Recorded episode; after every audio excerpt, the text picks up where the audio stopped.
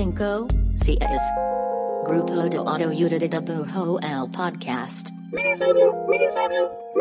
Hola, este es el podcast del grupo de autoayuda de dibujo. Mi nombre es Iván Mallorquín y este es el minisodio número 45. El 45.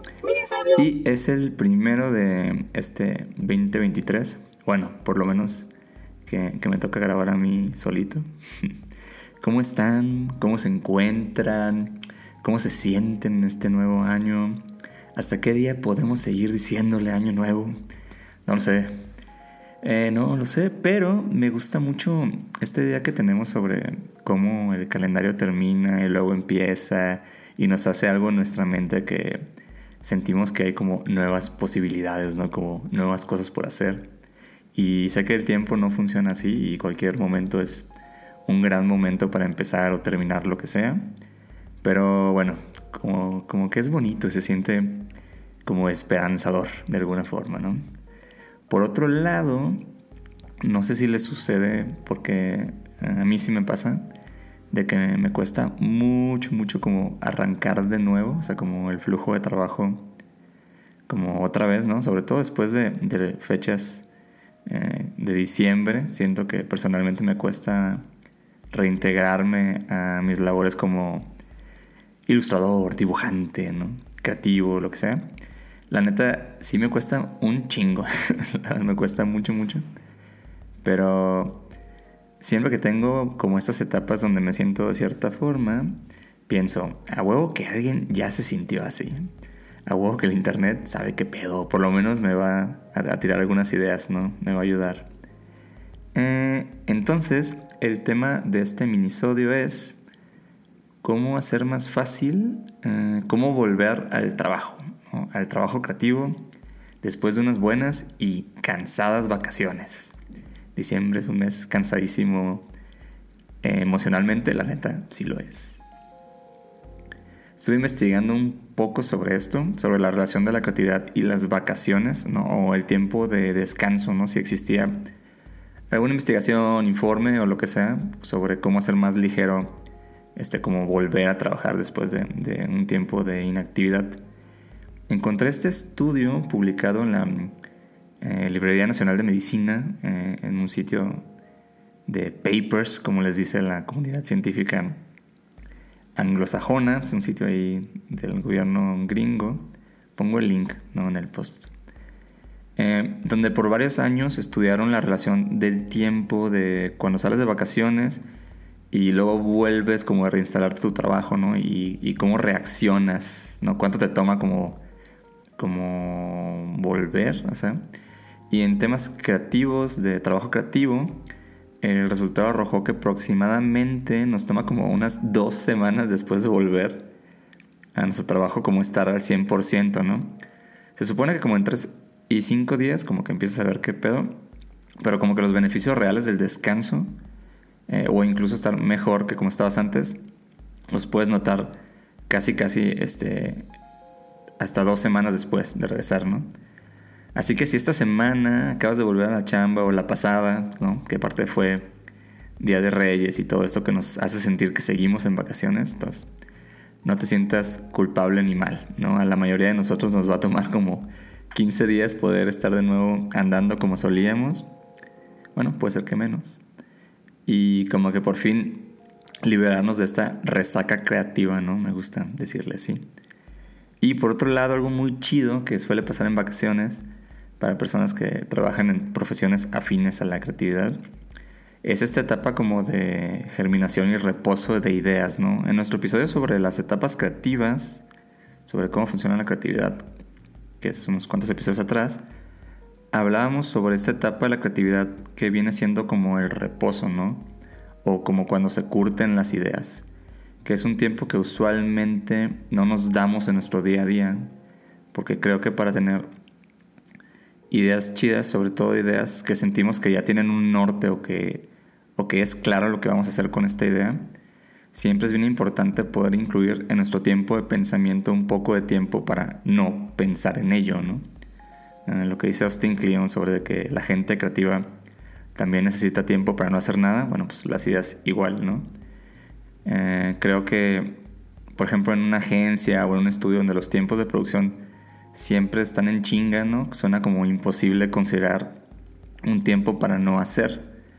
Y en las vacaciones, por ejemplo, de Navidad, eh, que estamos como en otras mil cosas de actividades familiares y sociales, como que terminamos por fin no pensando en ese proyecto que tenemos en mente, ¿no? Y eso es bueno, ¿no? Bueno, también depende, ¿no? En vacaciones yo a veces pienso mucho en los deadlines, que no lo recomiendo. Pero bueno, total, esta etapa de germinación es muy, muy chida para cuando regreses a lo que estabas haciendo poderlo ver con otros ojos. Incluso muchos problemas que te parecían como imposibles de resolver o que no veías, se empiezan a esclarecer y eso está como muy, muy chido. Busqué un par de ejercicios para estos días donde estamos como en esta cruda creativa post vacaciones, para poder seguir eh, andando en lo que hacemos y no frustrarnos, porque sentimos que no andábamos como al 100, ¿no? A ver, consejo número uno. Eh, trata de trabajar en esas cosas que conoces bien y o proyectos que ya tienes como empezados, ¿no? Estos días estos días curiosamente son medio malos para empezar cosas totalmente nuevas, creativamente hablando, ¿no? Y parece que no, parece que es como, oh, nuevo amanecer, un nuevo año. Eh, de hecho, estos, estos días son buenos para estar como, como en tu zona, ¿no? En tu zona, sí, tu zona de confort, la neta sí, ¿no? Apégate a lo que sabes. Esta semanita de arranque, eh, dale a esas cosas que, ya tenías como, andando y te va a ayudar como a darte confianza, soltar mano y volver a agarrar el ritmo, ¿no? Y sobre todo no seas como muy duro contigo mismo, ¿no? Este, incluso gente que, que vive como de ser contenido y la reactividad y demás, la neta es que em, no sugieren como estarte matando este principio de año haciendo cosas, ¿no? Entonces, eh, tómalo tranquilo. Consejo 2. Eh, detén el dibujo justo cuando sepas perfectamente qué sigue después. Y el día siguiente empieza con eso, con esa actividad, ¿no? Ya sé que no siempre podemos detener eh, como a medio dibujo el trabajo, ¿no? Y seguir el siguiente día. Pero creo que era Stephen King quien decía que él terminaba su día de escribir justo cuando sabía qué era lo que seguía, ¿no? Como qué, qué palabras seguían, ¿no? O sea, qué sigue después. Y el otro día exactamente empezaba ahí mero donde se quedó, ya teniendo como claro que seguía, ¿no? Como que esto ayuda mucho a generar un flujo de trabajo como muy sano, ¿no? Como que empiezas con, con certeza, pues, ¿no? La, la, labor creativa como que vive tanto en la incertidumbre que, que empezar el día teniendo claro qué es lo que tienes que hacer y sabiendo, eh, pues, qué, qué, qué, es lo que sigue, ¿no? Y aparte cerrarlo con, con saber con qué empiezas mañana, la neta sí es como un gran consejo, ¿no? O sea, por ejemplo, eh, aplicado en el mundo de la ilustración, si, ya acabaste la línea de, tu ilustración y ya tienes claro cómo, cómo vas a empezar a colorear, pues entonces ese es como un buen punto para detenerte ese día y es un buen punto de partida para mañana, ¿no? Eh, y, con, y eso te va a dar como un feeling como de avance constante. Y eso es como bien chido para, para nuestro cerebro. Nuestro cerebro que, que ama como tener esta constante como, ah, completé tal cosa, logré tal tarea, terminé cierto objetivo, ¿no? Es, no sé, siento que es una buena forma de empezar el día en esos días que, que como que tienes flojera de darle, ¿no? Consejo 3. Bueno, este, este más que consejo es como un ejercicio eh, que estoy tratando de aplicar en estos días. Llevo poco haciéndolo, pero, pero me gusta. Existe este concepto llamado las páginas de la mañana o las páginas matutinas, que en inglés se llama The Morning Pages, que es algo que leí en el libro El Camino del Artista de la, escritora, de la escritora Julia Cameron. Y esto originalmente es un ejercicio de redacción creativa, es, un ejercicio de, de, de escritores, pues, ¿no? La idea de las, de las páginas matutinas es que en cuanto te levantes, así lo primero que hagas en la vida es, este, te despiertas y escribes tres páginas completas, ¿no? Con, todo lo que tengas en, tu mente al despertarte, ¿no? Puede ser lo que sea, o sea, puede ser eh, sobre que tienes sueño, O puede ser de que, eh, que no entiendes bien eh, qué vas a hacer hoy. O sea, es como vaciar eso, eso que tienes eh, en, la cabeza, ¿no? La, autora dice que, que en este despertar estamos en un estado como que consciente e inconsciente. Entonces es bien interesante las cosas que terminamos escribiendo. Yo lo estoy tratando de, de, adaptar o trasladar al dibujo y creo que más sencillo. Eh, dejo mi sketchbook ahí cerca, entonces cuando me despierto, eh, justo lo que hago es que trato de dibujar tres dibujos, así, tres dibujos así, súper básicos, como muy, más como ideas, ¿no? Más como, como bocetos, pues entonces, entonces dibujo las tres primeras cosas que se me ocurren. Um, supongo que lo correcto sea llenar tres páginas, pero la verdad es que se me hace mucho. si ustedes son así, pues háganlo. Pero yo sugiero como tres dibujitos eh, de lo primero que tengo en la mente, ¿no? Eh, Julia dice que es importante eh, hacer siempre esta cantidad, como siempre los tres, o la que definas, y que siempre la hagas diario, ¿no? Y, siempre al empezar el día. Como que ayuda un chingo como para sacarlo de tu sistema, es la verdad. De las cosas que he dibujado, nada me parece como, como muy mágico o especial, ¿no? La mayoría son como, como sentimientos de tener sueño o algún recuerdo de algo que soñé. Pero sí creo que es una gran forma como de reactivarte así como creativamente y, me está ayudando como que lo que hago el resto del día como que siento que tiene como, como, si ya temprano saqué como algunas cosas pues, ¿no? Y eso me gusta y también siento que me está ayudando mucho como a reintegrarme a un ritmo de trabajo y como generar una costumbre eh, sobre dibujar, pues, ¿no?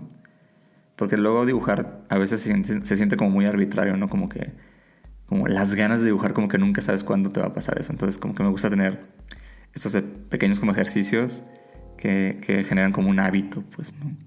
Es como, es como un calentamiento ahí diario, ¿no? Es como, es como un jueguito. De hecho, recomiendo mucho ese libro que es muy famosillo, si no lo he leído, se llama El Camino del Artista de Julia Cameron. Bueno, eh, ¿saben algún otro tip para poder reintegrarse al mundo laboral creativo después de vacaciones.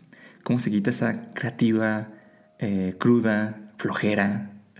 Si tienen más tips, pásenlos porque siempre me gusta como tener esas cosas. Mm, nada más para aprender.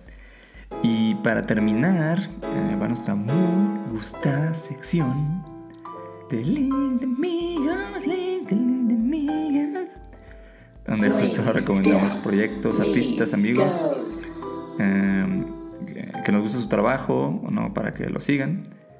En esta ocasión quiero recomendar el trabajo de Juanjo Sáez.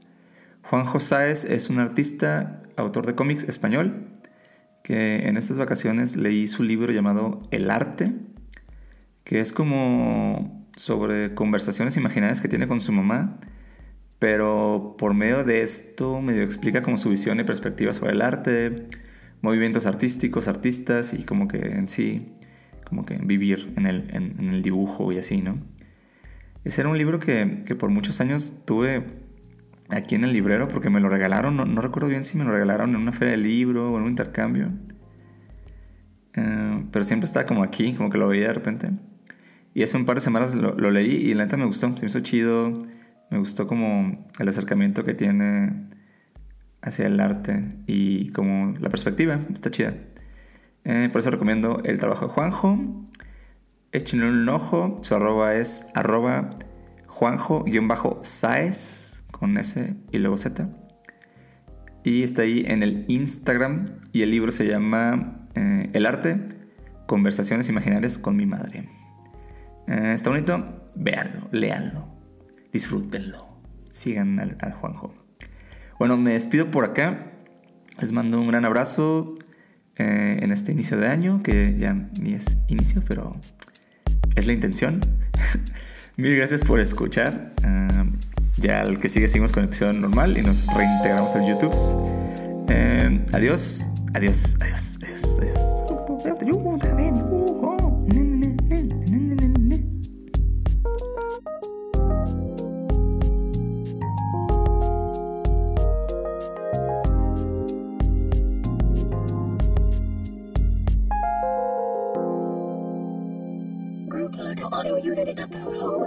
Podcast.